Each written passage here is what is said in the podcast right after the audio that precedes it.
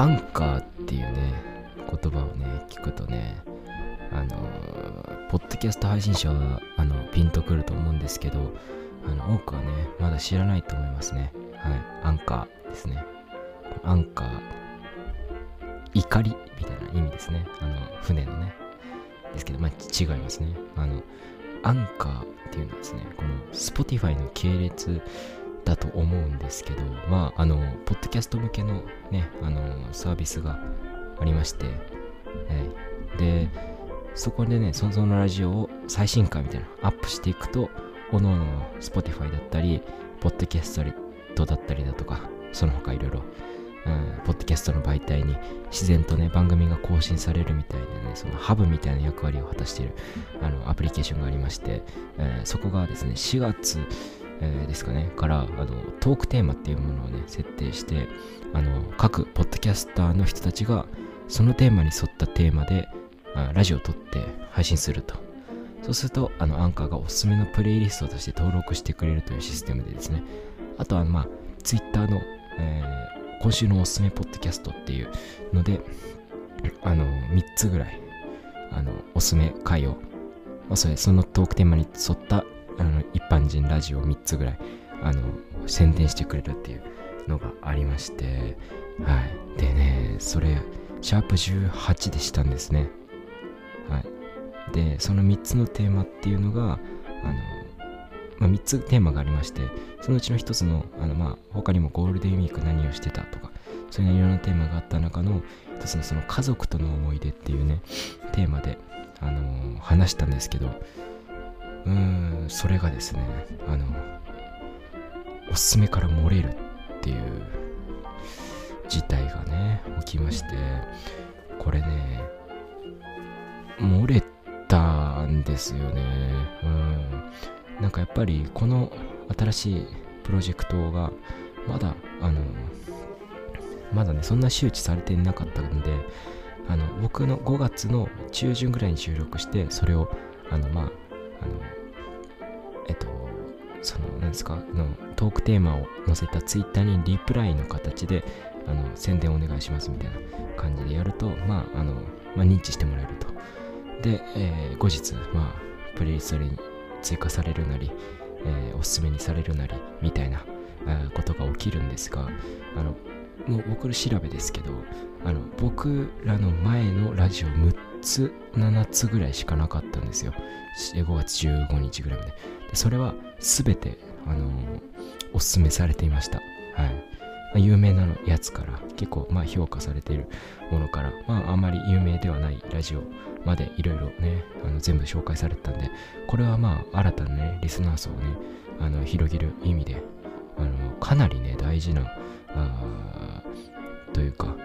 かなりプラスになるんじゃないかと思って、急遽録音して翌日アップしてみたいなあことをしたんですけど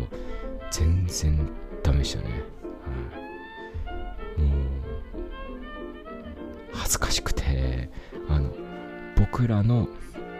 えー、僕が宣伝したもう何日か後にそれを、まあ、新しく宣伝した後発のラジオがあのポッドキャストにのプレイリストの中にそのアンカーで喋ろうっていうプレイリストがあるんですけどそこの中に追加されるのを見てあのそれでねもう落選を知ったわけですけどうーんちょっとねこれはね戦わなきゃいけないですよ。はい。私たちはねアンカーと戦わなきゃいけないっていう。はい。アンカーがおすすめにするまであの私たちはね本当に戦っていくという所存で今ラジオ撮ってるんですけど、問題点ですね、まあ、いくつかラジオ聞きました。そのプレイリストになってる、うん、でまあ内容はさておき。まあまず一つ音質が悪かったですね。僕らのラジオは、うん、これ落ちた理由今喋ってますよ。でうんこれねズームで撮ったんですよ。であの毎回あ基本早稲田の部室で学生会館撮っているので、まあ、ラジオサークルっていうのもあって細かな機材はあるので音質はある程度ね担保されてるんですがまあいろいろ急に撮ったっていうのもありあの音質がねかなり悪い。ズームで撮って。はい。でうん他のラジオはやっぱね音質いいんですよ。一般人でも。でほんとこれ初歩的というか、うん、これ、まあ、聞きづらさの原因なんじゃないかっていうふうな思って、うん、そうですよね。だからまずね素人の何でもねラジオにあの音質悪かったら聞く気になれないですよ。多分。うん。聞いてほしいですけどね本当に。まあであそう。で2つ目があのトークテーマが下品っていうね、うん、一応家族との思い出みたいにやったんですけど、まあ、一応タイトル読み上げるとあのシャープ18は、えー、スカパーの番宣ゲストが来た、えー、エロ本出版社と語る家族の話と芸能無駄知識ってタイトルなんですね。うん。まあこれね内容が実際そうで多分ねこれねこれ細かな話になってしまうんですけどあの、えー、僕がねあの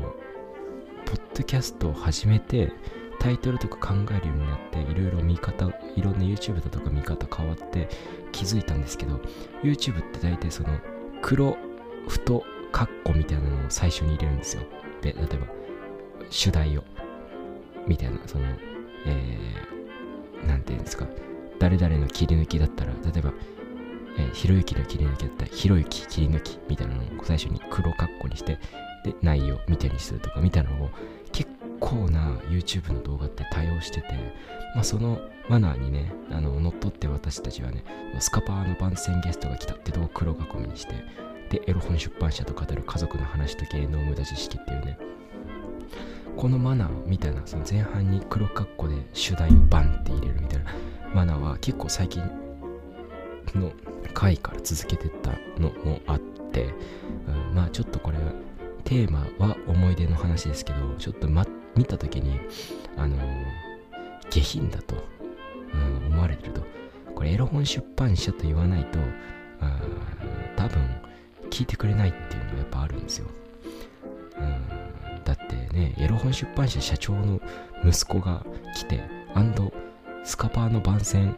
えー、恋愛リアリティショーの番宣にやってきたという、うん、笑いですよ。が、あのそもそも届かないわけですよ。はい、これ多分下品ですね。あのテーマというかタイトル自体も下品でしょ、これ。うん、エロ本とか入れると。だから、ちょっとそれが公序良俗に反するという内容になってしまったんだと思います。で、まあ、内容もね多分あの、えー、まあ家族との思い出と言いつつね多分あの他の有名人の家族の馴れ初めとかについて喋っちゃったんですよ。あのネズミ先輩の家族の馴れ初めとか宮迫の家族についての話とかあの私たちの家族についてはもう何にも喋ってないんですよ。あ喋ってます。喋ってるんです。そう。ででもあの大きくくってですよ。僕の意図としてはあのこういう人間に育ったルーツとして家族もこういう人間だと。あのこういう無駄な、えー、宮迫に執着してしまう TKO 木下の下の名前に執着してしまうみたいなそういう人間に育ったという全体込みでのこの家族についての自分の独白じゃないですけどあの全体通してそれを発するというか紐づけるっていう意味で全く無駄じゃないと思ったんで、まあ、これはねまあ、買えないですね。ですが、さっき言ったこのタイトルですね。これ、3つ目なんですけど、それが、あの、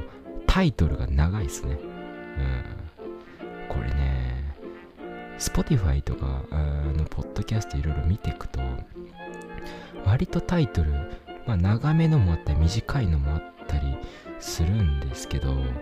ーん、なんだろうな。タイトルはね、やっぱ短い方がやっぱクールですよね。これは何についてもそうですけど、で、例えばね、こんまりっているでしょこんまり。こんまりね。あの、お片付けのこんまり知ってますか？近藤まりこ、近藤まりえ？近藤まりこ？まりえ？わかんないですけど、こんまりが、あのー、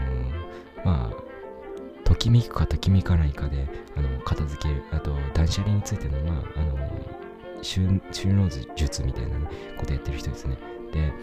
あの、まあ、その収納時はコジマジックさんですけど、まあいいですけど、それは、あの、なんて言うんだろうな、タイトルは、その、やっぱね、というかねタイトルの付き方編集の付き方っていうのをこんまりって日本向け YouTube チャンネルと海外向け YouTube チャンネルで変えてるんですよであのこんまりって結構ネットフリックスかななんかそのサブスクリプションで結構その、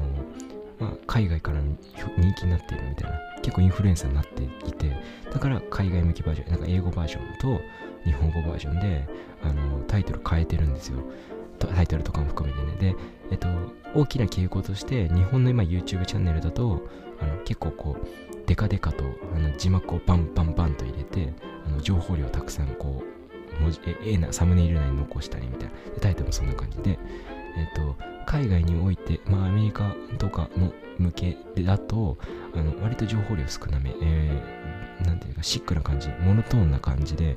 えー、まあそれこそねミニマリズムな感じありますけどもそれゆっくりみたいな感じにしてるみたいな使い分けがかなり顕著で最近で言うとさあのー、綾部綾部さんでしょ？ピースのとかも結構あのそうあのニューヨークに行って5年だんまりを決め込んでそこから急に YouTube チャンネル始めるっていうやっぱりスターですよね、うん、やっぱ見てほしいんですけどもうねやっぱねあの綾部裕二インタビューデイ1インタビューデイ2みたいな感じで進んでいってもう編集か何かはやっぱかっこいいんですよ。でやっぱりそのアメリカマナーをしっかり踏襲して、まあ、アメリカに染まっていったと。それこそスタン綾部ですけどみたいなこういう使い分けがあるわけですよ。でそれがやっぱ YouTube においては顕著なんですがちょっとポッドキャスト業界はちょっと違うんじゃないかなっていうふうに思っててやっぱね引き伸び学なんですよね。うん。引きですよね。うん。まあねこれね分かってんですよ。うん。だからあのアンカーのツイッターかな？かなんかでこの何？エピソードタイトルだとかのそのポイントみたいなの書いてあってその一つにそのタイトルは短めに簡潔にみたいなの書いてあってこれねアンカー側もね短めにしてほしいって思ってると思うんですよ。うん、でねそうそっちの方がクールなの分かるんですよ。うん。クールでしょ？短めに情報量減って。そう。スカパーの番宣ゲストが来たっつって最後にあのいきなりねあのスカパーの番宣をいきなりするみたいなのがやっぱおもろいでしょ？でなんかわかんないけどエロ本の出版社の社長やないかこの人みたいな、うん、紹介タイトルはわかんないけど見た方がやっぱプラスですよ。でもあの届かねえんですよ、うん、みんなに。これは何だろうな。例えばジャルジャルのネタとかも全部タイトルでコントの中のその設定言っちゃうみたいな。これやっぱりあのまああるまあ福徳さんが言ってたんですけどそのある時にあのまっちゃんと飲みに行ったと。松本人志の飲みに行った時にちょっとおもろいねんけどあのタイトル説明しすぎじゃない？みたいな言われてあのーんって言っちゃったみたいな。実際はそのマーケティングとして全部言った方が再生回数伸びるって分かってたけどそれ言わ言われて言い返すのもかなと思って流してたらそれ意図的にやってると思うんですけど、えタイトル短めにしなきゃいけないみたいな、ね、ポッドキャストのマナーですね。ですけど、あの、僕らみたいなね、ラジオですよ、本当に。でね、本当ね、聞いていただいてる方、本当にありがたいんですけど、あの、本当にありがとうございます、本当に。で、もっとリスナー数を増やしたいと、うん、ってなった時に、その、まだまだですよ、僕らのラジオ。で、なった時に、あの、何て言うんですか、そんなクールなことをできる、あの段階にいないと。うん、まず、もう、なんて見てもらわない、聞いてもらわなきゃいけないみたいな段階なんですよ。例えばね、まあ、あのまあ、今、人気になってしまえば、とか、有名人が始めたら、ある程度もう、視聴者っていうか興味はありますから皆さん。一般人の無名の人間のなんかよくわかんないラジオじゃねえから。だから聞きますよ。だから自由にできるよそんなん知ってんだって思って。うん、で僕たちはねできないんですよ、はい、無名なんで、まあ、本当は多分あの、やんなきゃいけないんですよ、うん、だから他で知名度上げろって話でしょ。多分ね。TikTok やんなり。でそっからじゃあポッドキャストやれよみたいな。うん。だからね届かねえんだよ。俺らのラジオは。マジで。本当に。そうだからあのね届かないんですよ。あのこういうことをしたらこういう反応が来た。こういう回だったら評判が良かった。みたいなのってフィードバックとして来るわけじゃないですか。でもまだねあのまあ数十回まあ、1回の再生回数がっていう状況で、あのね、なんていうんですかね、あのまだその、そんなに回数がたくさんというか、その、何千回とかね、行ってないわけですよ。何千回、まあ、1回の再生回数何百回、何千回とかになってしまえば、多分ね、ちょっとずつその細かな差っていうの分析対象になると思うんですけど、まだね、そこまでになってない状況でフィードバックすらできないんですよ。だから僕たちが、あ僕がね、まずあのラジオをね、こうなんやったとして、届かねえんすよ。もうどうしようもないっしょ、マジで。あずるいよ。ずるいよ、本当に。で、なんかね、元から、あのね、本当に、私たちは、あの、てかね、市場として、まず、ポッドキャストがまだ小さいということがありますよ。で、まあこれツイッターで別のラジオも言ってましたけど、その関し、ことのことに関して、YouTube より、あの、市場が小さいわけだから、そんなにコンプライアンスに、えー、縛られるようなことを自主でしてはいけないんじゃないかっていうふうに思って、そう言ってたことだと思うんですけど、で、うん、ぜひね、もうね、だから、もっともっと、まあ、全然過激なことでもいいと思うんですよ。もう言ってしまえば、その、柴田がヒカキンの字で燃やしてのし上がったように、まあ、それはちょっとやんないですけど、うんそ、それはちょっとやりすぎですけど、まあね、いろいろね、やって届、届けなきゃまず意味ないと、僕らのラジオは。うん、でで、もっと皆さんに聞いてほしいと。で、もっと皆さんに、まあ、批判なり、称賛なり、まあ、何かしらフィードバック得られる段階になってしまえば、あ私たちはね、私はですね、はい、いいんですが、なんで、あの、目標ですけども、目標、こっからの目標、6月の、えー、アンカー、その、トークテーマの中に、私選ばれると、うん、選ばれる、そして宣伝されるというために、すべてをね、あの尽くしていきたいと思います、本当に。はい。アンカー、アンカーの方聞いてますかね？はい。